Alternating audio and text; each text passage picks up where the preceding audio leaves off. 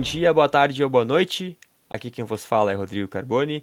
E sim, voltamos para a nossa parte 2 do Cine Geek sobre o Oscar, sobre a categoria de melhor filme do Oscar, para falar a verdade.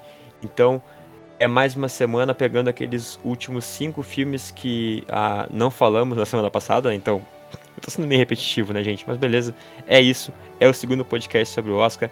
Hoje é, tenho aqui mais duas convidadas com a gente, mas antes disso, antes de apresentar elas, você que ainda não escutou a parte 1, vá aí no seu agregador de podcast que está uh, nos ouvindo e escute a parte 1 para que também pegue toda a nossa análise completa sobre a categoria de melhor filme do Oscar 2022.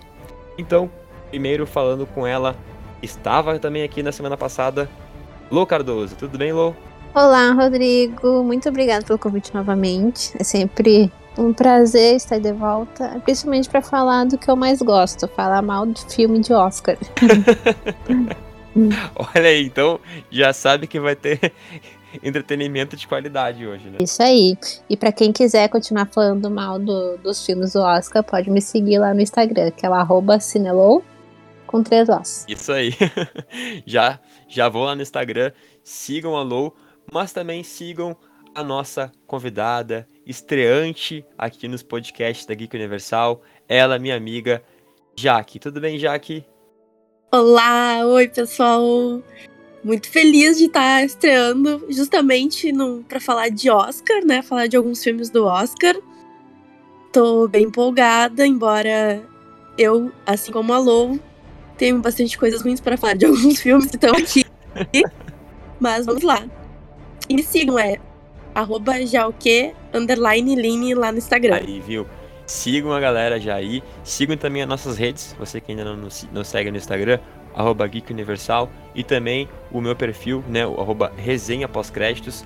Então vocês já sabem, hoje vai ter polêmica, hoje vai ter treta, hoje vai ter galhofa, hoje vai ter entretenimento. Então, fica aí conosco.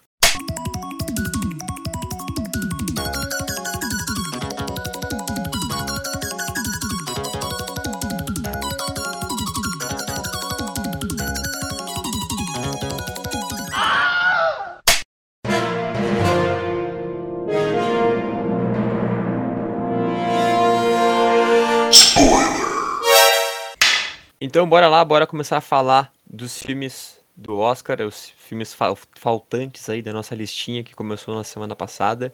E começo por o título O Beco do Pesadelo, né? O, o novo projeto aí do Guilherme Del Toro, que uh, chegou primeiramente nos cinemas, mas já está disponível também no Star Plus. Isso mesmo, já está lá no streaming do Star Plus uh, se eu não me engano, desde o dia 16. Então, se você ainda não assistiu, vale a pena ir lá conferir. Começo então. Uh, vou, vou, vou, começar com a nossa estreante. Vamos começar com a Jaque. É, Jaque, já, já, já tá sabendo como é que é a dinâmica aqui do podcast, né? Sobre os filmes, então. Traz primeiro o seu ponto positivo, o seu destaque para o Beco do Pesadelo.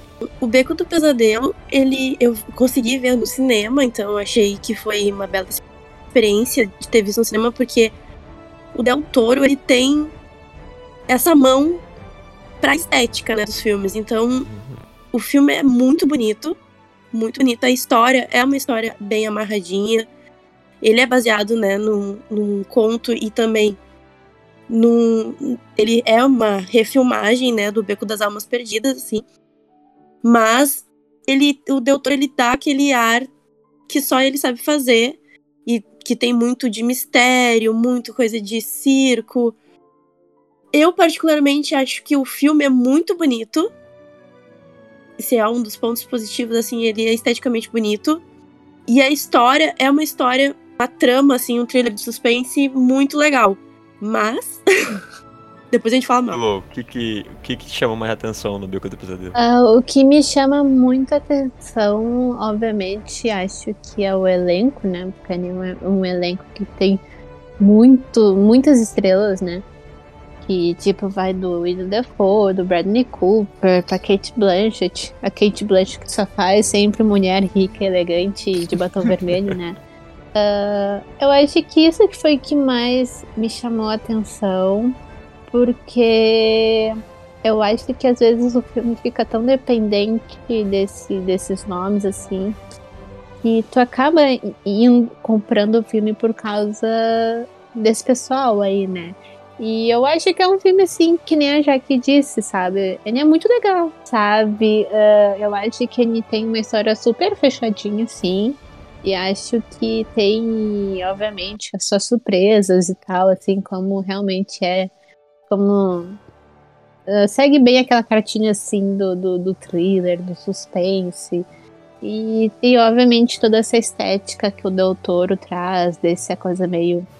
Uh, meio não, não vou dizer assim, né, grotesco, né, mas é uma coisa meio bizarra, né, que é a coisa do circo e todas essas criaturas diferentes, né, e eu acho que é um filme legal, assim, porque é, é, é uma boa história, eu acho que é sempre louvável uh, ressaltar, assim, quando a gente assiste pelo menos boas histórias no cinema ou em casa, assim. Então eu acho que é um filme que vale a pena assistir. Eu vou seguir muito na linha de vocês, antes da gente começar a falar dos pontos negativos ou que a gente não gostou. É, o que mais me chamou a atenção mesmo foi a estética do filme e, e o roteiro, assim. Até trago, assim, como para mim, uma das surpresas é, é, é, é o Beco do Pesadelo não estar indicado como roteiro. Porque, para mim, a história, como até, a, até a Jaque falou, e a, um pouco do que a Lô também falou, de que é uma história muito fechada, assim. Ela te, te dá todo um contexto, explora bastante cada, cada personagem, cada, uh, cada parte da trama ali, para que lá no final tudo meio que se conecte e tu pense assim, bah, era isso, sabe? Tu, tu sai do. Da, tu, tu termina de assistir o filme e tu tem um, um aquele, aquele meme do, da cabecinha explodindo, sabe? Assim, de pá, tudo uhum. se conecta e tal, enfim. Esse era o propósito do filme. Então, eu acho que o roteiro ele, ele consegue construir isso muito bem. E, e é um filme, é, é um filme que eu gostei, assim. Eu acho, eu acho que, para mim, assim, é, de fato, foi um dos melhores filmes que eu vi ano passado. Não é um filme perfeito, não é um filme incrível, mas, mas foi um dos filmes que eu mais gostei, assim. Mas Vamos, vamos agora parar de rasgar elogios aqui. Bora pra hum. teta, bora pra polêmica. Vamos lá, Jaque. O, o que acontece no Beco do Pesadelo é que o Doutor ele tem essa coisa de de te alimentando de informações para poder né, ele vai te comendo devagarinho para chegar lá no final o, todos os três arcos do. Os três atos do filme, eles, eles são interessantes. Principalmente o primeiro ato ali é um ato muito interessante porque a, a atmosfera do circo é muito interessante, né? A gente quer ver o que tá acontecendo, a gente quer ver aquelas personagens que tem dentro do circo e tudo mais. Mas o segundo ato, ele, ele vai alimentando de tanta informação para construir os personagens e a narrativa que te cansa. Ele é um filme que cansa na metade. E aí, para te entregar lá no final, daí sim a loucura que é o último ato. Mas ele, ele te dá uma cansada. Eu acho que esse é o grande erro, assim, do filme. Ele, ele acaba te cansando. E tu chega no, no último ato meio que já prevendo o que pode acontecer. No meu caso, eu observei eu tinha visto um dia antes o filme original, então eu sabia mais ou menos o que poderia vir a acontecer. Então acaba que ele não não surpreende, assim, né, com um final diferente. Mas uh, teve pessoas que estavam junto comigo na sessão que não tinham visto e tal. E conseguiram captar o que poderia vir ali. Então não teve muito, assim, pra mim, não, aparentemente não teve uma surpresa muito grande. E eu acho que como ele cansou tanto a gente no meio do caminho, e quando tu chega na recompensa, assim, tu tá tão cansado que tu talvez não aprecie tanto. Sabe? Porque é impactante. A última cena é extremamente impactante. E eu acho que a gente tá tão assim, tá. Acabou, eu preciso no banheiro, entendeu? Eu não aguento mais ficar aqui. Então, assim, eu acho que teve isso, assim, para mim. Tu podia ter dado uma enxugada no meio. Que daí acho que a coisa ficaria melhor. Tu concorda ou tem algum outro ponto diferente desse, assim? Eu concordo bastante assim com a Jaque, porque eu não sou fã assim de filmes longos e eu acho que quanto mais tu conseguir, uh, e eu acho que sempre é possível, né, conseguir resumir a história e ser um pouco mais objetivo. Até porque às vezes parece que eles usam esse tempo muito para realmente dar uma enrolada, tentar dar um arco assim mais dramático em certas cenas, né? Porque quando a relação do, do Bradley com a Kate começa a se intensificar e tu começa a pensar, e isso realmente era necessário? Tipo, só um toque mais sutil já entenderia todo o lance ali que estava acontecendo. E, e apesar de ter sido um ponto positivo para mim, eu acho que às vezes ter um, um filme assim com muitos nomes grandes acaba realmente, não sei, ofuscando um pouco assim mais o que poderia ser mais uh, uh, mais explorado ou porque a gente fica tão acho que tô na expectativa que todo mundo tenha grandes atuações e coisa e tal, que no fim todo mundo acaba tendo fazendo mais o mesmo, assim, sabe? Não tem nenhum nenhum destaque ou alguma novidade, assim, sabe? Então, às vezes eu acho meio cansativo, assim, tanto a questão do tempo quanto a questão de, de se apoiar muito no nome, em nomes grandes, assim, sabe? Pra, pra dar conta de uma história mediana, assim. É, o, um dos pontos que, que, uh, que, eu, que eu trago, assim, para essa parte do, do que eu. Não digo não que eu não gostei no filme, mas acho que poderia ser feito de, de uma outra forma, pegando o contexto do que vocês já falaram, é de fato essa, é, essa lentidão do filme, né? Uh, ele não é um filme. Ele é um filme longo, né? Porque ele tem mais de duas horas, né? Duas horas e meia, se não me engano. Mas chega num ponto que, que, que ele é muito lento, assim, essa, essa absorção do que a gente está tendo ali, né? Uh, ele é um filme muito explicativo, então tem muita informação, assim como a Jaque falou, mas só que chega num ponto que essa informação ela não tem uma fluidez pro público. Fica aquela coisa assim insistente em algumas cenas, em algumas coisas. E aí é, é, é que nem a Lô falou, poderia ser mais dinâmico, poderia ser mais é, objetivo e continuar entregando o que se propôs a fazer, mas de um jeito mais direto, para que não ficasse também é, é cansativo pro público, né? Porque até a gente brinca, né? Cara, que saudade de, de ver filmes bons com, com uma hora e meia de duração, porque hoje em dia parece que tem que ter duas horas de filme pro filme, pro filme ser, ser chamativo, mas é, existem filmes bons com menos de duas horas.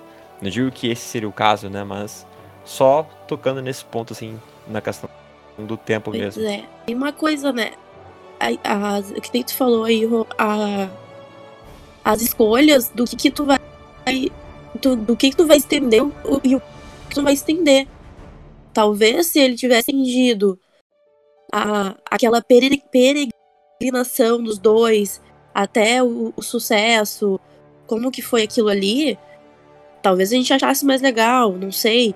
Porque o que ele estende é uma, uma, uma parte meio sem graça. E aí a gente fica tipo, tá, tá, ele já conquistou, ele já tudo isso, mas essa parte aqui.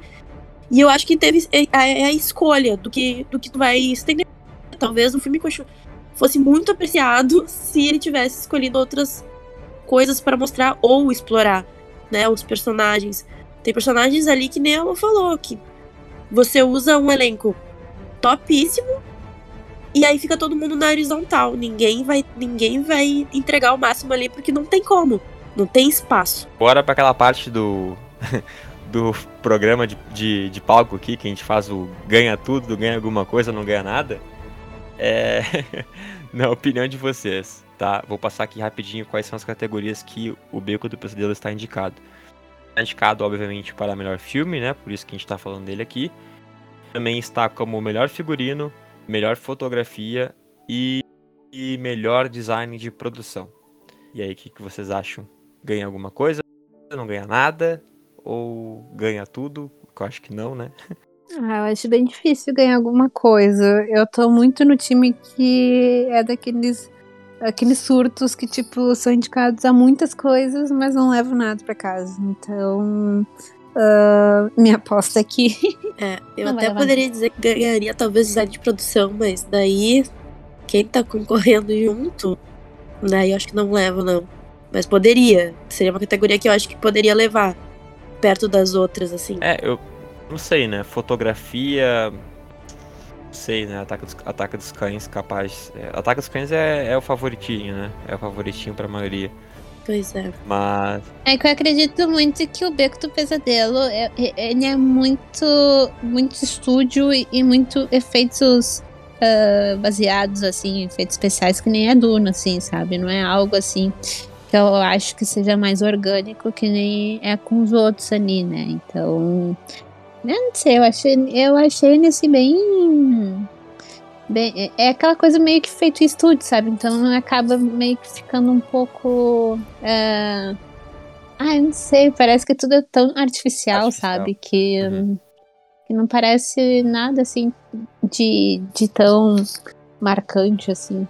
Ou de bonito, assim. Bem, então acho que chegamos no consenso aqui de que Beco do Pesadelo já pode. Se quiser, não precisa nem ir no Oscar, né? Fica de casa, vê de casa.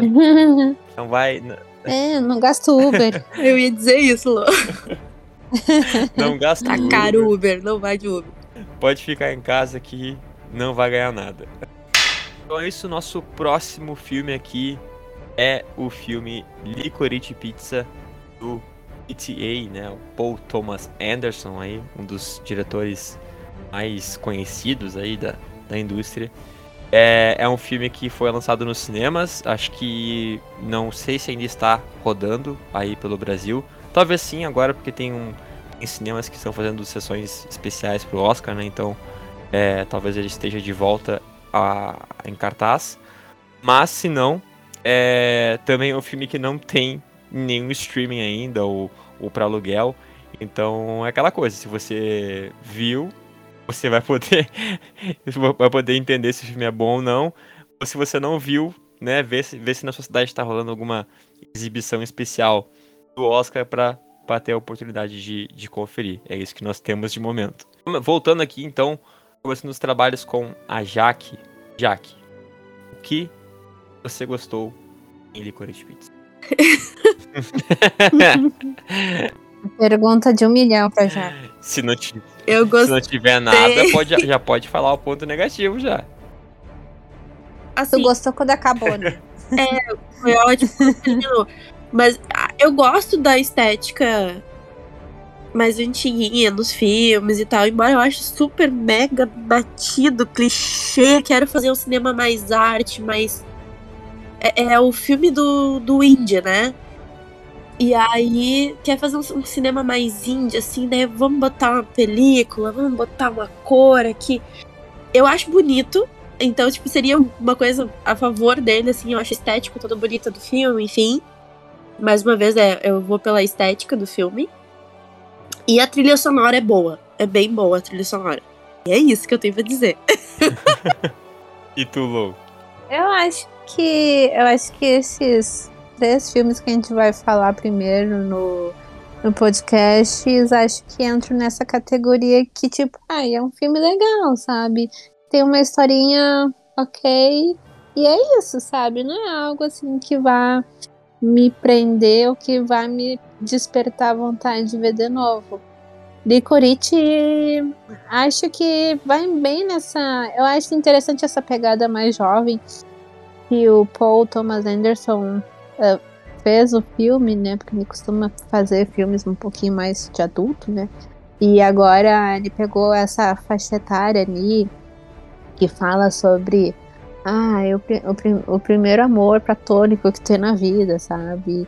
E, e também intercala com o fato de uma menina que tem seus 20 e poucos anos ah, também tá meio perdida assim, na vida, que não sabe o que quer e consegue meio que ter uma direção por causa desse menino que entrou na vida dela, né?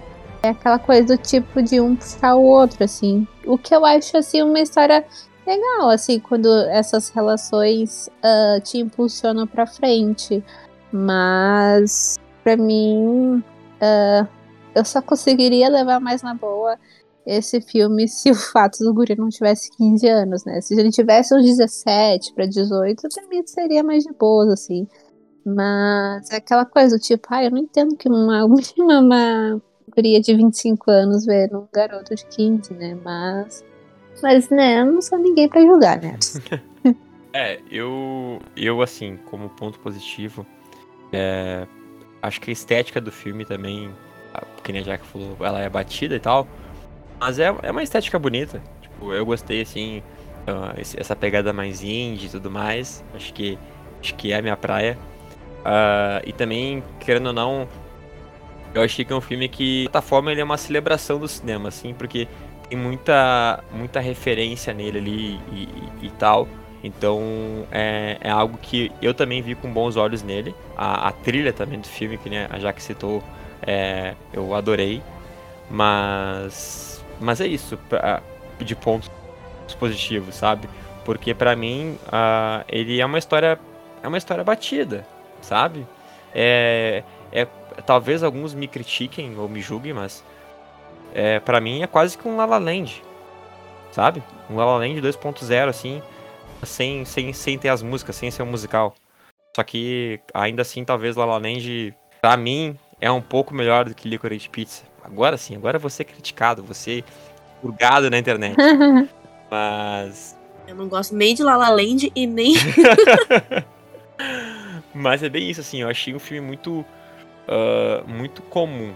Fora essas, essas, esses pontos que eu, que eu levantei aqui, ele é um filme. É um filme médio, assim. Porque é, história para mim dele, é, atuações, nada assim que me chamou a atenção. É, o, Paul, Thomas Anderson tem, tem trabalhos muito melhores do que esse, então quem tá colocando esse como o melhor filme do Paul Thomas Anderson, eu quero que, sei lá, me explique, sabe, por que acha isso, porque, uhum. sei lá, me traga uma dissertação. É, me, defende seu, seu mestrado aí, defende seu doutorado aí, porque. Não, não que eu, não que assim, meu Deus, eu tenho que me. Tem, é, cada um tem sua opinião, né? Gente, eu, eu vou respeitar a opinião do, dos outros. Não, não, é só a gente que sabe aqui, ó. Mas, cara, sei lá, Sangue Negro, é, o próprio. O, uh, o Mestre também. É um, é um, eu, eu acho que são filmes melhores, assim. Mas é isso, assim. Acho que eu falei um pouco do meus pontos. Do meu, eu falei meu, meu ponto positivo e meu ponto negativo juntos aqui. Não sei se vocês querem agregar algo mais em, em destaques negativos do filme. Uh, esse filme também me lembra um pouco a, a, história de Quase Famosa, assim, também. Porque além de ser uma, um filme, assim, bem nesse estilo seten, setentista, assim. Uh, também tem essa relação de um menino de uns 15 anos que tem essa paixão platônica por uma mais menina velho. mais Bem mais, mais velha, né? E. Mas eu acho que a Penny, a Penny do Quase Famosa não era assim tão velha assim. Acho que ela ainda era um pouco mais, mais próxima da idade ali. Mas eu acho mais bonitinha porque fica meio que naquela relação de amizade ali, né? Chega a avançar a nada além do limite que, que se estabelece entre eles. Né? Pois é. Já Licorice me, me incomoda, assim, um pouco aquele final, assim, meio que as intenções bem uh, mais implícitas, assim, ao longo do filme, entre eles ali, fica, é uma coisa de, de morde a sopra, sabe, há muito tempo nisso, daí... É, é coisa de, de, de, adolescente, né? Mesmo que a menina seja mais velha, né? Uh, não deixa ainda de ser uma, uma guria que ainda tá amadurecendo, né? Continua um pouquinho matura. Mas para mim a pior coisa que existe que eu não gostei nesse filme é que não tem nenhuma cena com pizza. Esse é a minha maior, minha maior reclamação do filme. Clickbait, e... né, Lu? É, tipo, ai, ficarem esperando toda hora uma pizza. Ninguém come uma pizza nesse filme. Chateada. que jovem que não come pizza. É jovens atores que não podem comer pizza, Lu. Não pode comer queijo. Não pode comer carboidratos. Ai, Estufa. Não sabe. Esse filme, assim, eu queria muito ter gostado do filme. É o tipo de filme que eu gosto. Assim, ele tem todos os elementos para eu gostar. Uh, tirando o fato de ser uma mulher mais velha. É uma mulher, ela não é uma guria. Sabe? Tipo, cada vez que eu vejo alguém falando assim, ah, porque é uma guria, né? Ela tá descobrindo, cara, ela é muito mais velha que ele. E isso, são 10 anos. É, isso me incomoda profundamente, porque se fosse um homem, se a gente invertesse isso, isso a gente ia se incomodar muito, né? E, e as relações de, de idade, elas são pros, pros dois, entendeu? Não é só porque é um homem com uma mulher mais nova, uma, uma, uma guria mais nova, né? E isso me incomoda muito, assim, até. Eu sei que o pessoal falou, ah, porque não se conjectura pedofilia, bababá, ah, ok. Mas ainda assim, tá muito errado, tá muito estranho, tá muito. Porque, ah, o pessoal fala, ah, não, mas ela não. Né, ela usa ele, ela não. Ela não demonstra. Cara, pra mim ela demonstra o tempo todo que ela tem interesse nele, sim. Ela tem interesse em várias coisas, mas ela, ela também tem interesse nele. E aí, no, eles se beijam, ela mostra os peitos, ela tem muita coisa errada ali, sabe? Ah, é passivo-agressivo, ok, mas é muito errado, assim, muito errado. Eu acho que podia contar a história dessa. Acho que quando. Tu citou o melhor exemplo, o Quase Famosos. Em nenhum momento a Penny ela tem essa. Essa. Esse interesse. Esse né? interesse. É, ela é real, é real, assim, a amizade que ela tem por ele. Tu consegue ver que ela não tem esse interesse, né? E ao contrário do, do Licorice, a gente tem ali, sim, um, um interesse mútuo. É, é, é, óbvio que tem. E é muito estranho. E eles vão sempre, tipo. Parece que estão numa corda bamba o tempo todo pra, pra botar eles dois juntos e não botar, assim, sabe? E isso ai, me incomodou demais, demais, demais. E sinceramente. E a história em si é uma história ok, não tem nada de mais, assim. Não me parecia uma coisa super revolucionária, sabe? Então, sei lá, eu me incomodei bastante com Bem, o filme. Bora lá pra parte então que a gente faz as nossas previsões aí do ganha tudo, não ganha nada, ganha alguma coisa. Então, vou começar perguntando aí, quer dizer, apresentando, na verdade, quais são as, as categorias. E Licorice Pizza, Licorice Pizza está indicado. São três, né? É, melhor filme, melhor direção, né, pro Paul Thomas Anderson e melhor roteiro original. O que vocês acham? Ganha tudo? Ganha nada? Ganha alguma coisa? São só esses três que ele tá indicado? Só esses três. Meu Deus. é. Direção e, e, e filme não, não ganha. ganha. É, eu, eu tava. Eu tava já, já tinha até descartado aqui. Eu tava só pensando em melhor roteiro original, porque tem concorre com Belfast, concorre com Não Olhe para Cima. E a pior pessoa do mundo, né? E a pior pessoa do mundo. Uhum. A pior pessoa do mundo é, eu acho que não ganha. tem que ganhar isso aqui, gente. É, então acho que ele não ganha nada. Então agora bora falar sobre Belfast, que é um dos filmes mais indicados no Oscar 2022. É, ele está em terceiro lugar, junto com Amor Sobre Meu Amor, com sete indicações. Então, pô, um filme que teve bastante indicações aí. Será que vai ganhar muita coisa? Será que é um filme que a gente gostou? Será que é um filme que a gente não gostou? Bem, só dando mais um, conte um contexto, é, Belfast é um filme que está disponível nos cinemas. Ele estreou no dia 17 de março, se não me engano. Então, confira aí a programação da sua cidade para assistir o filme nos cinemas. Vou começar perguntando então para a Jaque. Jaque, o que tu mais gostou em Belfast ou se não gostou, enfim, já pode trazer o teu comentário com os dois pontos. Ah, eu gostei muito que ele é o filme mais curto dessa lista. hum. Esse, Esse é, é, verdade, é verdade. A gente, a gente que tava falando que nos faziam filmes mais com menos de duas horas, olha aí. Ele é o filme mais curto dessa lista. Ele, não, ele tem uma fotografia bonita. Sim. Com certeza, assim, ele tem os seus méritos técnicos para estar tá concorrendo em tantas categorias. E embora ele tenha uma, um pano de fundo, assim, uma história que é super pesada, assim, né? Dos conflitos lá da Irlanda, ele, ele parece um filme fofo, assim. Sei lá, sabe? Não, é, ele, ele, dá, é ele isso, dá um assim. contexto. É, um contexto doce para um, para um momento amargo da história da Irlanda, né? De, de, de Belfast. Não sei se, se a Lou também vai por esse lado. É, eu, eu concordo com o que a Jaque falou, do tipo, é um filme que, né? É, é, é. é só. É, é realmente aquilo ali, sabe? Que é tipo, ai. ele me lembra um pouco ainda, por exemplo, o Mães Paralelas do, do Almodóvar, porque tem duas questões ali. Mas é uma coisa que, por exemplo, ali a questão mais contexto uh, sociopolítico ali, dos conflitos da, da guerra, uma, uma, uma guerra civil ali na Irlanda do Norte naquela época ali.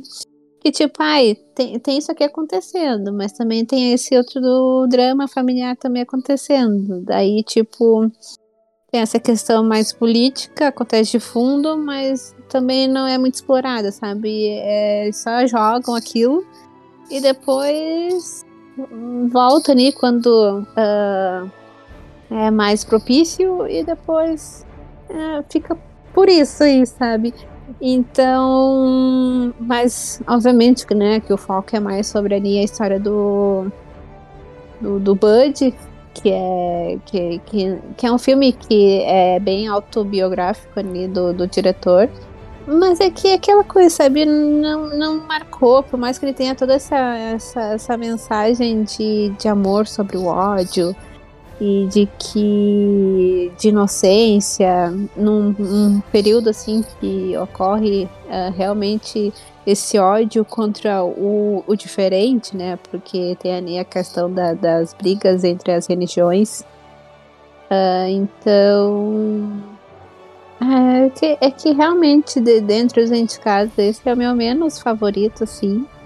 E acho que todo esse fator mais emocional é, é, é, bem apelativo, assim, realmente, para tentar conquistar todo mundo. Ai, tem um gurizinho ali que tem seus, seus sonhos e objetivos e quer crescer ali junto com a família e tal.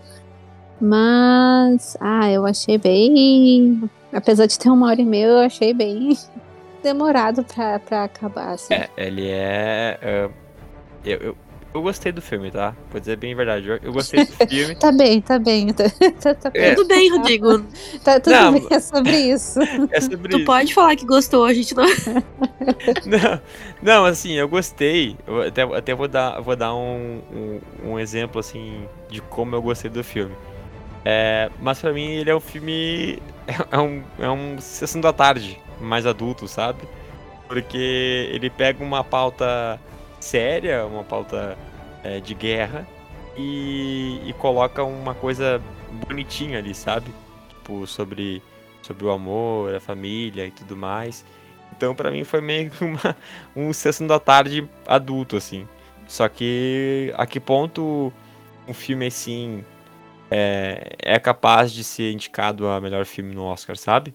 É, é isso eu não concordo, sabe? Eu acho que Belfast é um dos filmes que eu não colocaria ali como o melhor filme, né? É isso. é isso, ninguém sabe explicar, mas é isso aí. Ninguém sabe explicar direito, mas é um filme bem, bem, sei lá, né? Tipo, não é algo que tu que tu assista, sabe? Eu, eu acho que o, o Oscar, assim, de melhor filme, em sua grande maioria, é, é aquele filme que tu assiste e tu fica pensando sobre ele depois de um bom tempo, sabe? Ele, ele de certa forma, ele, ele fica inesquecível para ti. Não digo inesquecível, mas ele fica na tua cabeça por um tempo.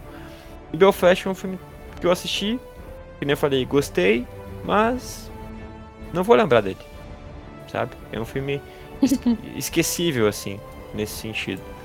Uh, então, é mais ou menos por aí.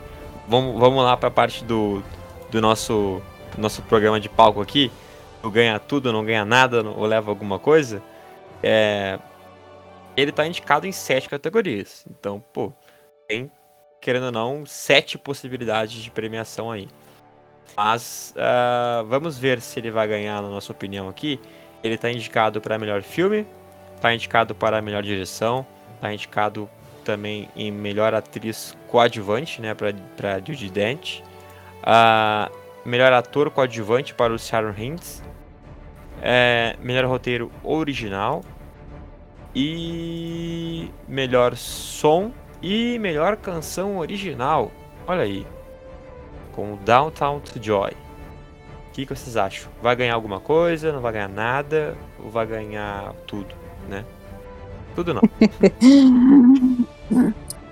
Eu acho que Vamos passar por categoria por categoria. Melhor canção original, acho que não ganha. Acho que fica Não. com Be Alive Não. da, da Beyoncé, né? Que a gente tava falando na semana passada. Ah, ou quem sabe, deem para, para do, dos Uruguitas de, de encanto, mas eu acho um crime os Uruguitas estar aqui e não, falamos do não Bruno. te assusta se, não- se ganhar, viu? Porque eu não sei o que aconteceu com essa gente. Eu, eu, eu, eu, acho que pode ser que ganhe, sabe? Porque, é porque querendo ou não, o Encanto ele é um, é um filme que musicalmente ele é bem atrativo, né? As músicas são boas. Mas, assim, ó, não falamos do Bruno, tem um abismo de, de, de, de, de simpatia para Dos Uruguitas. A música é bonita, a letra é bonita e tal, mas, cara, não, não falamos do Bruno, foi aquela música que ficou na minha cabeça sei lá quanto tempo. Até, até voltei a lembrar da música porque falei aqui. Mas enfim, Culpa do TikTok. culpa do TikTok. Mas melhor som também tá indicado. Eu acho que não ganha, porque tem Duna aí, Duna deve levar. Porque por todo o trabalho técnico do filme. É... Melhor roteiro original. Sabe aquele... Eu tenho muito medo de melhor roteiro original. Porque, pra mim, talvez seja aquela. a- Vai ser a categoria de, de prêmio, prêmio consolação, sabe? Pra aquele filme assim não sair de- sem ganhar nada. Então, ah, dá pra Belfast ganhar alguma coisa? Dá pra Licorice Pizza ganhar alguma coisa, sabe? Eu, eu vejo dessa forma. Sim, tem a Ah, pior é. pessoa do mundo aí. Tem, que, que, que nem a gente falou no, no bloco anterior. É o filme que merecia ganhar. Por mérito, é, para mim aqui, eu acho que vocês assinam comigo, é indiscutível a pior pessoa do mundo ganhar esse, ganhar esse prêmio. Mas eu tenho medo de que o Oscar vá pra esse viés de prêmio de consolação aqui, sabe? Ah, eu, eu sou muito da defesa que, tipo, Belfast é, é outro que vai sair de mãos abanando. É, não é, tipo, ameaça, am- ameaçador em nenhuma categoria, assim. Exato. Não é tipo aquela coisa de, ai, vou ter medo desse filme. É, é. Apesar que tu tenha. É, não, meu único receio ali é, é melhor roteiro O original. Rodrigo não dorme mais. Mas não é por medo do filme, sabe? É por medo de quem vota. De tipo assim, como eles votam ali, eles começam. Aí, aí- sabe quando tu tá revisando a prova? Faz, tu, tu marca todas as bolinhas Esse ali. que não ganhou nada. Vamos dar uma coisa pra ele. Exatamente. Tu marca todas as bolinhas ali e tu pensa, putz, não tem nada lá pro Belfast. Ah, bota melhor roteiro original aqui. Sabe? Eu tô nesse. Ai, a gente não deu nada pro filme preto e branco. Pelo amor de Deus, tem que dar alguma coisa pra ele. Tem que dar o prêmio pra esse filme aí. Não pode filme preto e branco não ser premiado no Oscar. então é isso. Bora falar agora de Drive My Car. É o primeiro filme japonês indicado ao Oscar de melhor filme. Então já por si só é um fato histórico né, na história do cinema. E, bem, é um filme que está disponível nos cinemas. Estreou é, na semana passada, se eu não me engano ou, ou nessa semana, já nem, nem, nem lembro mais, gente. Acho que. Tá, tá no cinema. Tá no cinema, galera. Tá no cinema. E a partir do dia 1 de abril vai estar no MUBI. Então, ah, vai ter passado o Oscar já, né? Tudo, tudo bem. Mas se você não quiser ou não puder ir ao cinema, vai poder assistir a partir do dia 1 de abril no MUBI. É, começando então, Jaque, vamos seguir a ordem como já estávamos fazendo antes. Pode, fazer, pode falar junto se quiser já o teu ponto, teu destaque e, e o que tu não gostou do filme, ou se tiver algo que tu não gostou no filme. Tá, eu vou falar junto, no caso, que não tem nada que eu não tenha gostado no filme. e esse filme é um espetáculo visual. É- é- o filme é muito bonito, muito bonito. É um absurdo, assim, em termos de linguagem de cinema. É, é como poucos conseguiram fazer. E ele é um filme longo, longuíssimo. E tudo bem. Esse não tem problema. tá tudo certo ele ser longo, porque ele tem por que ser longo. Né? Ele, ele fala sobre linguagem. Então, assim, o filme é muito bom, muito bom. Assim, um alívio ver essa categoria tá com um filme japonês dessa qualidade, assim, e um filme que ah, a gente fala erroneamente, né, que não é pra todo mundo, mas no sentido de, de que ele é um filme que pode cansar, sim, a grande parcela de pessoas está acostumada com uma coisa mais né, ativa, de- em termos de narrativa. mas ele tem todo um porquê ser do jeito que ele é. Ele é muito bonito, ele é muito interessante. Ele vai profundamente falar de dor, de luto, de tanta coisa. Ele vai construindo assim, que é, é um absurdo. É um absurdo. É um filme. É, não tem nada para dizer de ruim dele. Nem a, nem a, a cronometragem do filme dá pra falar mal. é muito legal, é muito bom o filme. E tu, Lou, assina junto? É, meu único ponto, eu acho que o único defeito do filme é que ele não tem defeitos, né?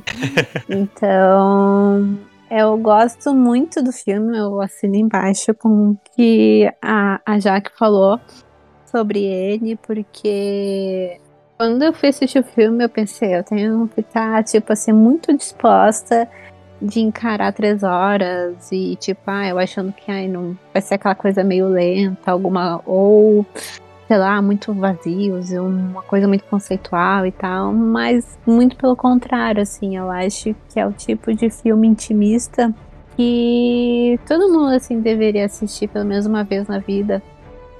Pra conseguir entender, absorver tudo a história que se passa ali de que acha que vai ser só mais uma história comum, mas ele fala muito sobre. Uh, eu acho que é algo que muita gente passa, assim, que é a questão do controle dos sentimentos, de tudo que a gente tenta controlar, assim, e que nos deixa meio emperrado, assim, na vida, sabe? A gente não segue adiante. Então, e é, e é muito legal que ele usa a, a própria arte para falar disso, assim, tanto no que o protagonista ali, né, ele é, ele é ator e também depois vira diretor de uma peça, né? E daí ele usa dessa própria arte para refletir e também nesse processo criativo todo ele repensar a vida e também sobre o que ele sentia pela, pela perda né, que ele teve e também sobre os sentimentos dessa segunda pessoa, né, que não tá mais ali. E achei muito interessante, assim, a, a relação que ele tem com a, com a outra menina que aparece na vida dele ali.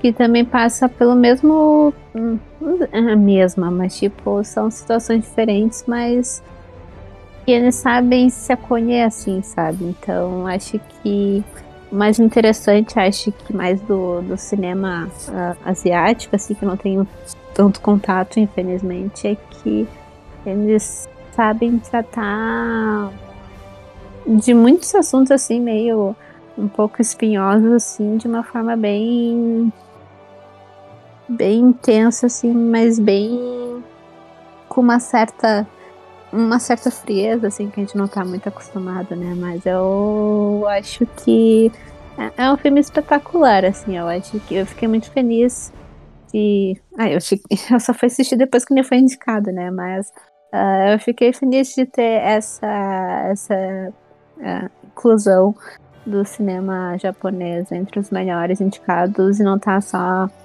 nichado só na, na categoria de filme estrangeiro, assim. Eu fico feliz que, me, que outros filmes ganharam pelo menos um ou outro, assim, destaque, outra categoria, assim. É, e pegando só o que tu falou, é algo que já tá uh, acontecendo, né, de forma mais inclusiva nos, né, anualmente no Oscar, de a gente ver esse reconhecimento de filmes fora do mercado americano, não só na categoria de melhor filme internacional, mas também ganhando espaço e concorrendo com os filmes da, da, da produção interna, assim, é, dos Estados Unidos e em outras categorias, né?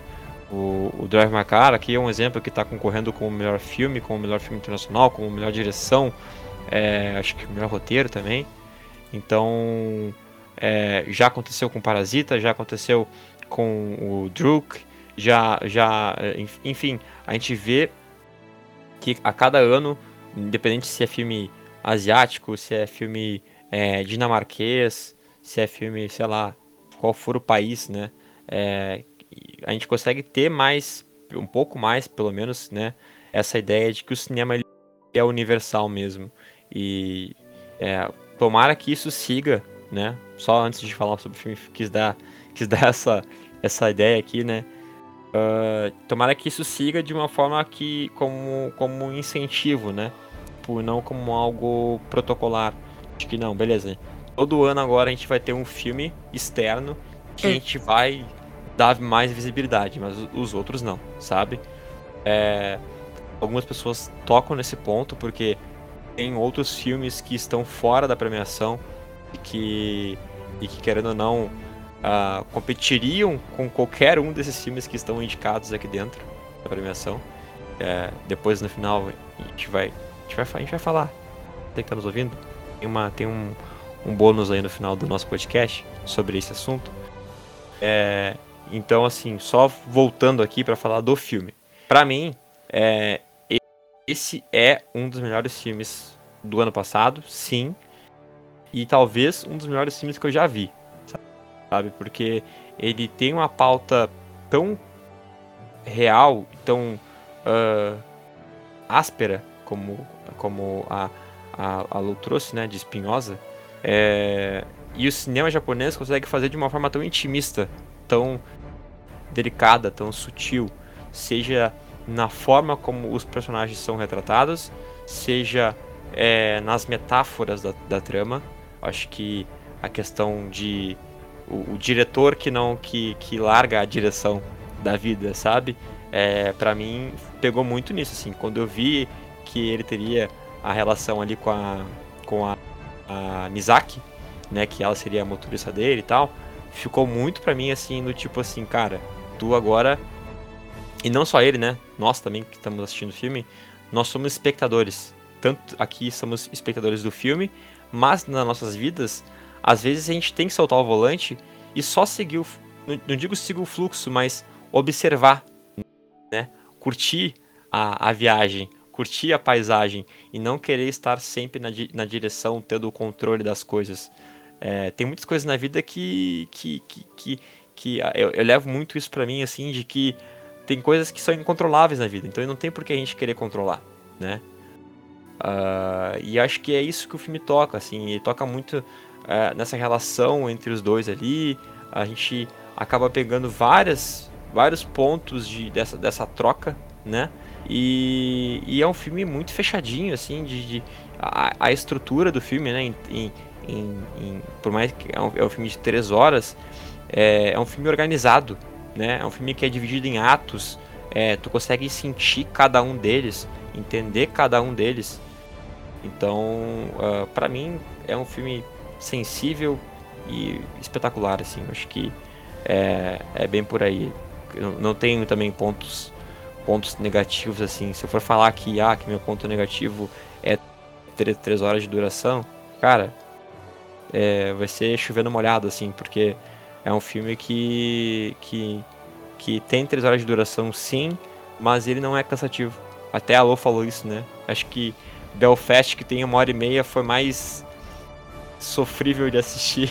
Sim, foi mais, mais... penoso, assim.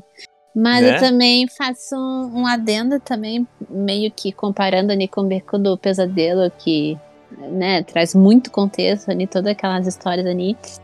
Mas, tipo, muita coisa nem, talvez nem precisasse, assim. Mas Drive My Car tem essa questão ali da introdução, de trazer como é que era a vida desse diretor antes, como é que era a rotina e tal. Isso me fez perceber e entender ainda mais o emocional dele e de entender por que ele se comportava daquele jeito, né? Então, para mim, é, são essas diferenças, assim, sabe? De como tu vai preencher aquelas horas do teu filme. Então acho que Drive My Car sabe ter mais, uh, mais noção, assim, um pouco, um pouco mais de, de, de noção do realmente do que tu vai contar ali pra tu realmente absorver uh, por que, que aquele cara é daquele jeito, sabe? E por que, que as coisas uh, aconteceram como aconteceu, assim. Então acho que são só essas decisões de, de direção assim, que fazem essa diferença, né? acho que na forma como a gente vai assistir o filme, né? Porque tu, um, e um tu vai acabar sentindo mais, né? E Drive My Car é aquela coisa que se tivesse mais três horas eu assistiria, assim. Tem uma coisa muito doida que é no cinema, não no cinema assim, mas na cultura né, oriental, é que eles tratam de assuntos uh, que para nós são sempre muito tabus, né? Tipo, falar morte, muitas coisas assim, eles tratam de uma maneira muito transparente, muito tranquila. E aí, o que eu acho que tem muito na, nessa. No explorar os sentimentos ali, e eles vai te. É, como, é quase como se eu estivesse entrando numa sessão de terapia junto com esse protagonista, assim, sabe? Uhum, e sentado uhum. num canto e vendo o processo de cura dele dessa terapia, assim, sabe? E, e eu acho que é exatamente isso. O fato deles falarem sobre tantas coisas de maneira tão sensível, mas ao mesmo tempo que é sensível, é tão didática.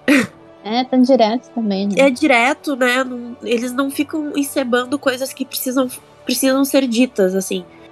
E, e isso é muito da cultura deles.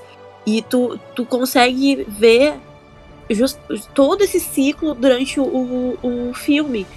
É muito, é muito um processo de cura esse filme. É quase catártico, assim, sabe? Ver todo o processo do filme. É muito, é muito doido. É um filme para sentir muito, assim. Como poucos do, desses últimos anos me fizeram sentir. Concordo, concordo com, com tudo que vocês falaram. Bora para aquela parte então, dos nossos palpites aqui. Então, só passando. Então, Drive My Car foi indicado para melhor filme, obviamente, por isso estamos falando dele aqui.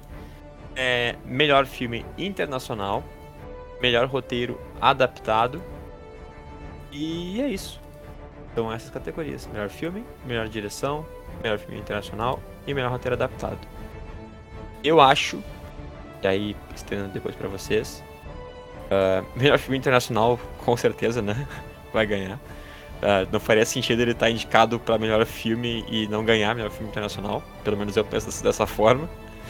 É... Uhum. E até, até não sei se, se, se depois uh, questiono para vocês se, se a forma como a, a, academia fez assim de uh, melhor filme internacional, indicar ele nas duas categorias, não fica meio meio estranho, sabe? Já que ele foi indicado como melhor filme, você não acha que ele deveria estar só lá em melhor filme? Mas estendo isso como uma pergunta para depois. Então, só para finalizar uhum. aqui, eu acho que ele, obviamente, vai ganhar como melhor filme internacional. E torço para que ganhe como melhor roteiro adaptado. Eu, eu gosto muito mais do roteiro de Drive My Car do que Ataque dos Cães e do que No Ritmo do Coração. Fácil. Duna também. Se bem que Duna é um, é, é um roteiro puxou um livro gigantesco, né? Mas, mas mesmo assim é, é, uma, é uma adaptação só de uma parte da história, né? E A Filha Perdida eu não sei, porque eu não li o livro, né? Mas não sei o quão, quão bem foi essa adaptação. Mas para mim, Drive My Car é, é, é, um dos melhores roteiros assim da, da temporada e merecia esse, esse mérito. Acho que melhor filme. Eu torcia muito para melhor filme, tá? Mas depois do, do que tá rolando aí com Coda, eu, eu acho que tem Ataque dos Cães também. Então, acho que melhor filme não ganha, mas queria muito. Então, melhor filme internacional, acho que leva, com certeza. E roteiro adaptado é. Seria legal, né? Porque. Bah, merecia ganhar. Ah, tem muita gente aqui nessa categoria. Vai ganhar roteiro pois adaptado. É. Vai ganhar o roteiro adaptado. Agora Aí, vai. Ó. E tu, Lou, o que, que tu acha? Uh, eu acho que Drive My Car, acho que vai ser daqueles casos que, por mais que tenha sido indicado a vários ali, acho que vai levar mais é, filme internacional, assim, porque eu acho assim um pouquinho difícil ele né, conseguir se sobressair com os outros concorrentes uh, da casa, assim, da casa, digo, dos dos Estados Unidos ali. Então, eu acho que Drive My Car vai acabar ficando mais com esse prêmio de consolação, mais de, de filme internacional. Mas ele não deixa de, de, do fato de ele ter sido indicado a outras categorias do Oscar não tenha gerado esse, esse buzz assim em cima do filme. Então acho que, de certa forma, essa propaganda também foi um, uma vitória assim pro filme. Então agora falar então de Amor Sublime Amor, filme aí dirigido pelo Steven Spielberg, é um remake, né, de um filme clássico dos anos 60, se eu não me engano, 60. Também estreou nos cinemas inicialmente, já está no streaming, então já está disponível no Disney Plus. Então se você ainda não conferiu, vá lá até o Disney Plus que já está disponível para assistir. E começo perguntando para Jaque, porque eu sei que vem polêmica por aí. Jaque, pode falar o que tu gostou, o que tu não gostou. É... Microfone aberto aí. Vai lá. Cara, Spielberg, ele sabe fazer filme. Ele sabe fazer filme, ponto final. Então ele sabia, ele sabe muito bem. E, e além de saber fazer filme, é nítido durante todo o Amor Sublime Amor que ele tem uma admiração muito grande pelo original, né? Pelo musical original, na verdade. Não, não pelo filme, mas assim, pelo, pelo musical. E é nítido, assim, ele sabe fazer. O filme é bonito. Tem as cenas todas de dança são muito bonitas. Todos, todos os ângulos, takes e coisas assim. É Spielberg, é puro Spielberg. tirando isso, uh, eu sinceramente, a gente tá em 2022. 2022 e eu não consigo mais comprar essas histórias de amor instantâneo, shakespearianas. Elas para mim já não, não interessam em que época se passa o filme. Não interessa.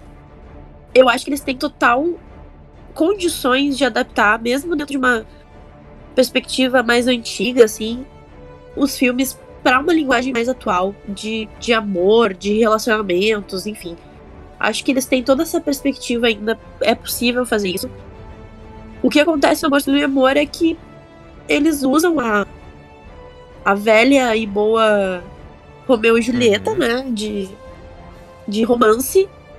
E, e aí eu não compro, assim. É claro, é um musical. Tem toda a coisa do musical. Eu acho que por isso que funciona tão bem no teatro. Porque no teatro a suspensão de descrença é muito maior. A gente já vai preparado pro teatro para ver, por exemplo, um manequim ser uma pessoa, né? Uma vassoura ser uma pessoa. A gente vai preparado para coisas extraordinárias e a gente não, não fica tanto se pegando a realidade. Já no filme, me incomoda esse amor romântico. Eu sei que eles, tentaram, né? Colocar mais pessoas de diversas etnias, o que foi um acerto, porque no original face lá bem feio. Uh, eles tentaram dar mais poder às mulheres, tentaram deixar elas com maior uh, representatividade, e o que é muito legal. É, é, não sei, tô morta por dentro. Esse, essas histórias de amor, olhei para ele, ele olhou para mim no meio de um monte de gente suada, dançando, e a gente se apaixonou, não, não cola pra mim. Então, e aí tu sabe todo o filme, tu sabe todo o desfecho do filme, todo, tudo o que vai acontecer. Poderia ser uma coisa que dasse, mas hoje em dia já incomoda. Então é, tem muito a ver mais com a história do que com a questão técnica do filme. Tecnicamente o filme é muito bom. Só que eu acho que faltou eles trazerem. tentarem se aproximar um pouco mais da nossa atual realidade, no sentido de modernizar a história, sabe? Muito louco. Uh, eu concordo muito com o que a Jaque fala, do tipo deles terem atualizado assim bastante o filme. Mas uh, o que me faz gostar do filme é, é, a questão tanto dessa atualização, em questões de, de consertar o que erraram no passado, mas o que me interessa sim é que eu acho que eles conseguiram acertar na questão do que, que deu errado no anterior, que era a questão da, do romance, assim, porque uh, eu não gosto do original, acho o original muito chato e nunca me pegou. Uh, tanto que eu assisti há muito tempo atrás e fiz questão assim de rever porque não achei que valia a pena. Então, quando eu fui assistir a, a, a versão do Spielberg, uh, eu já não sei, não tava com as expectativas tipo lá embaixo. Mas eu curti muito esses detalhes, assim, especialmente por, por eles tratarem mais uh, a questão da imigração, dos imigrantes, tentando ali uh, conquistar seu espaço ali uh, nos Estados Unidos, a questão do sonho americano, que todo pessoal que, que, de certa forma, sempre colocou assim os Estados Unidos como a terra da, da, das oportunidades, uhum. né? E eu acho uma, interessante uh, é, darem mais destaque a essas questões assim e também ao preconceito, assim, uh, uh, com esse pessoal que vem de fora para tentar, tentar um lugar ali, sabe? Sendo que no final das contas tá todo mundo meio que na merda tentando conquistar seu espaço, né? Então acho que. Uh, e assim que acabou me pegando mais o filme. Tanto que a, a questão do romance acabou ficando bem em segundo plano, assim. Uh, obviamente que é, é, a atração principal, mas eu não, não vi assim uh, com tanto destaque pro romance deles, assim, porque uh, obviamente tinha que ter, né? Mas não foi a, o foco, sabe? Meio que ficou entre esses dois. Teve um equilíbrio, mas acho que essa questão da imigração acabou sendo mais o, o, o diferencial dessa vez que acho que foi realmente uma, uma atualização importante para se fazer, né? Principalmente pelo olhar de um estadunidense, né? Que nem é o Spielberg, que eu acho que uh, o Spielberg fez, me fez gostar de musicais novamente, porque até então eu estava muito descrente que depois de uh, praticamente desde La La Land que eu não consigo gostar de nenhum musical, porque todos que aparecem são terríveis. E, e, e, e, manchando o nome da reputação dos musicais, né? Fazendo, me fazendo dar razão para as pessoas que não gostam de musicais. Porque desde então, para mim, foi só ladeira abaixo. Então, acho que o Spielberg, obviamente, pelo nome que tem, sabe como fazer um filme e ele fez os musicais serem bons novamente, assim. Então, acho que ele fez algo muito clássico, mas ao mesmo tempo bem atualizado assim no que interessa, né? Então acho que uh, e obviamente como ele já tem toda uma bagagem, né? Então acho que essa questão ainda do romance ainda é, é, é, aquela pontinha de esperança assim que, que eu gosto de ter assim, de tipo, ah, tem um romancezinho ali só para eu ficar uh, torcendo por alguém assim. Iludida. Ah, eu sou iludida, amiga. Eu tenho câncer no meu mapa astral todo, então. é isso, eu gosto de me iludir. É, não, eu, eu pego um pouquinho do que vocês falaram, assim, só pra não, também não ser repetitivo, mas acho que o que mais me chamou a atenção no filme, é, de fato, foram as, as representações sociais. O velho, bom, velho e bom sonho americano, né? Que sempre é vendido aí para nós na, na indústria. E, Hum. quanto isso não é, o quanto isso não é verdade, né? É, aquela velha história de que uh, o famigerado a vida não é um conto de fadas. Para mim, o filme ele é uma ele é uma personificação disso, de que é, a gente pode, a gente tem o amor, a gente uh, tem, tem no amor uma inspiração, uma é, uma fé de que a vida é, é, linda, que a vida é boa e, e sempre vai ser linda, ou até o amor até nos deixa bobo, né? A gente fica meio bobo quando tá amando, mas que isso não apaga, isso não diminui a vida, que tem seus seus, seus problemas, suas tragédias é, sociais, enfim.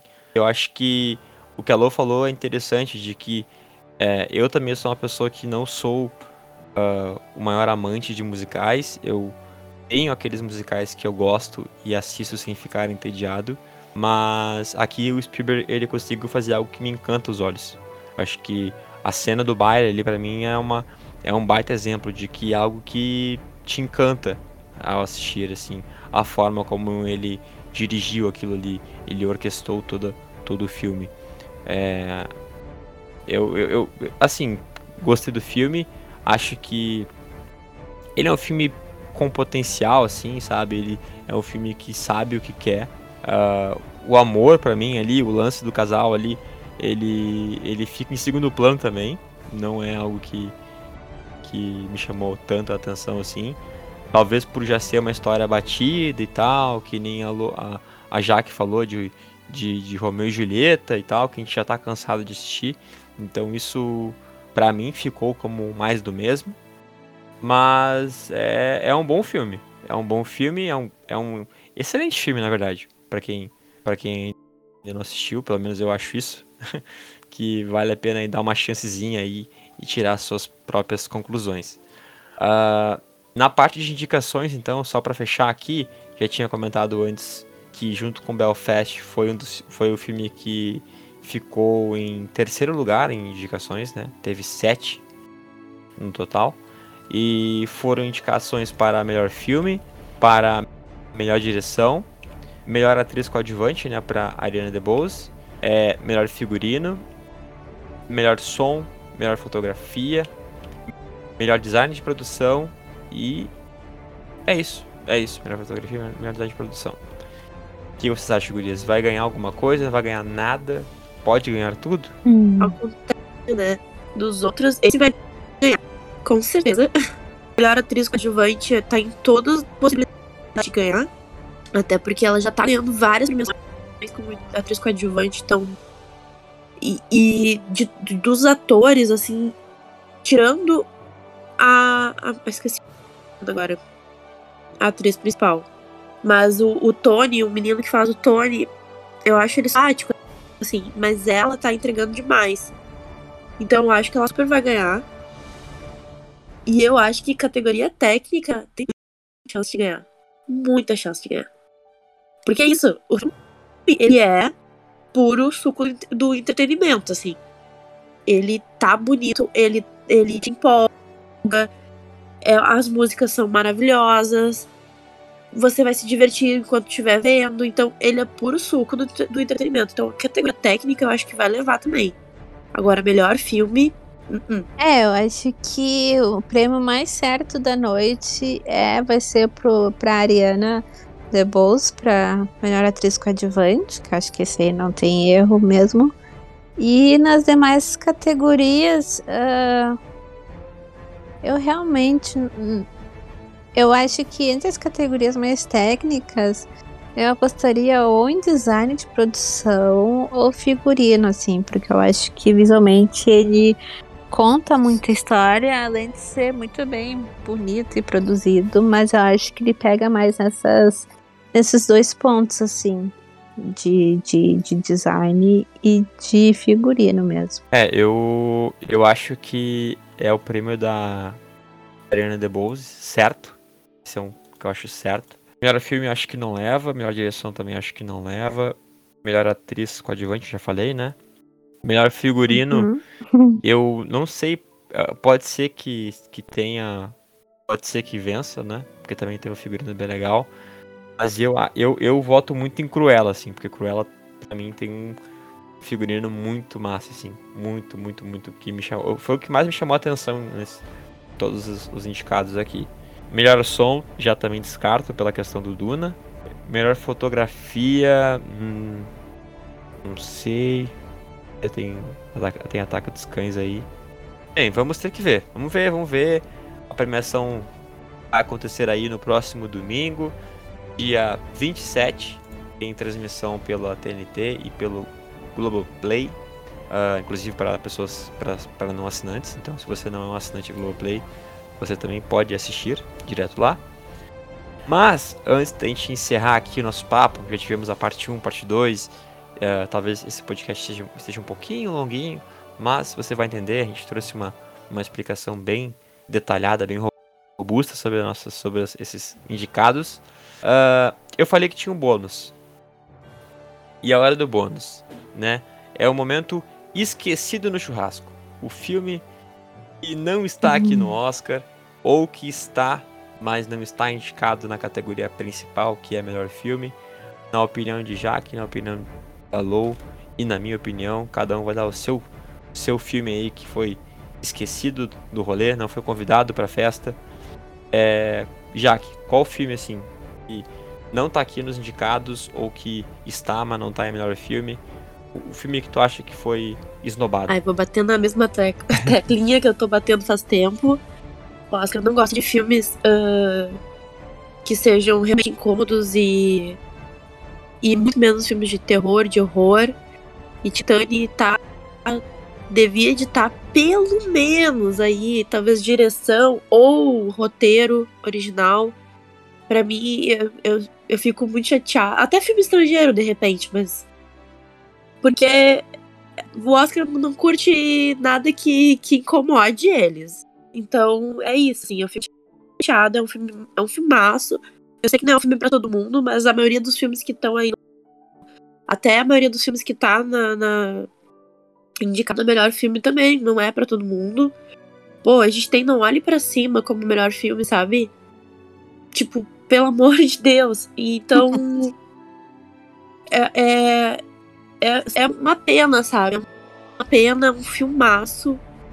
Tem muita coisa ali pra destrinchar do filme. É uma pena. É um filme que deveria de ter pelo menos um reconhecimento aí. Talvez, acho que o roteiro original. Alguma coisa assim. Uh, bom, eu tenho três Olha filmes.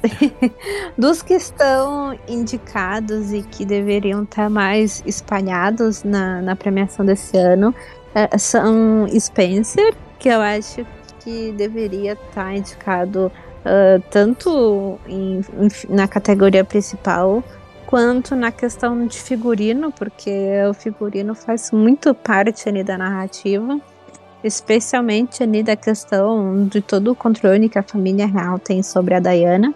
E, e a roupa diz muito né, nessa história. E, e acho que merecia, sim, ter mais essa distribuição de, de indicação. Assim como a Filha Perdida, que eu gostei muito, eu achei que uh, facilmente poderia estar sido indicado ali entre os melhores filmes e também como direção, porque acredito muito que se fosse uh, normalmente, né, quando um ator é, estreia na direção e dependendo ali da, de toda a campanha e tal, sempre vai estar indicado em mais categorias, especialmente em direção ou melhor filme, como foi o caso de Nasce uma Estrela, né? Que, foi dirigido ali pelo Bradley Cooper e o filme estava indicado entre os principais. E nesse caso aqui tem a Maggie Gyllenhaal, que está estreando na direção. E infelizmente o filme está indicado em pouquíssimo, assim. E acho que ele merecia ter mais esse. mais circulação, assim, no Oscar. E um filme de fora que não foi nem lembrado, totalmente esquecido no churrasco, também é o Annette. Verdade. Que eu. Verdade. Que eu, que eu fiquei muito enlouquecida com esse filme o ano passado. E eu amei demais. Eu acho que a trilha sonora é, é perfeita. Mas é como realmente a gente já disse aqui, né? O pessoal da academia não gosta muito de filmes uh, diferentes, estranhos, e muito menos os filmes que criticam eles, né? A própria indústria do, do entretenimento estadunidense, né? E, e a NET é sobre isso, né? E é uma pena mesmo que não tenha. É, pior. e, é, e é uma pena que não tenha sido assim lembrado na premiação, mas acredito que a própria produção de Annette tá pouco se lixando pra isso, né? mas. Mas é isso, assim. Eu, eu, eu, sou, eu sou muito fã de Annette, vou defender ele o resto da minha vida. É, pra tu ver que eu nem lembrava dessa, dessa esse esquecimento do, de, de, de Annette. E que ainda não faz total sentido, assim. Tipo, tu falou do filme eu falei, meu Deus, verdade, sabe? Uh, mas bem. É, tipo, que nem eu penso assim, se, se vai passar no MUBI é porque eu sei que o, o pessoal da academia não vai gostar. Aí não vai querer. Então não faz isso com o meu drive car. eu tenho. Não, eu tenho, eu tenho a cota. Tem a né? cota, tem a, cota. Tem a cota. Eu tenho, eu tenho duas observações só para fazer. Poderia ter mais, mas tenho duas. para mim, pelo menos, foram as que mais chamaram a atenção. É, a primeira, então, de um filme que está no Oscar, mas uh, não está na categoria de melhor filme, que é A Pior Pessoa do Mundo. Acho que assim como Drive, Drive My Car, ah, é um filme sim. que tranquilamente tá ali como um dos meus preferidos. E, e e, poderia substituir, olha, pelo menos uns 3, 4 que estão ali como o melhor filme poderiam sair para entrar a pior pessoa do mundo. Então, acho que é um filme que merecia mais destaque. E em segundo, aí pegando o que a Jaque falou de terror, thrillers, é Noite Passada em Sorro. Pra mim, é um filme que, pelo menos, indicação de, de melhor roteiro deveria estar ali, porque é um filme com um roteiro que, que é, o plot do final, né? Não vou dar spoiler aqui para quem não assistiu, inclusive indico que assista, né? Tá disponível aí para para aluguel nas, nas plataformas on demand. É, para mim é genial. A construção do filme assim, ele te leva para um lado e aí no final ele é o um memezinho do explodindo na cabeça. Era muito muito além do que a gente pensava sobre o filme. Então acho que é um roteiro que explora bem os personagens, é, explora bastante a atmosfera, né, do, de tensão que o filme quer criar então, para mim, pelo menos como melhor roteiro, não acho que como melhor filme, uh, porque daí estaria falando de um gosto pessoal meu, de gostar mais de, de, suspense e thrillers, mas eu acho que pelo menos como melhor roteiro va valeria estar ali, sabe? Essa é a minha opinião, aceitem. mas ainda não, não, não curte terrorzinho, não gosta de terror.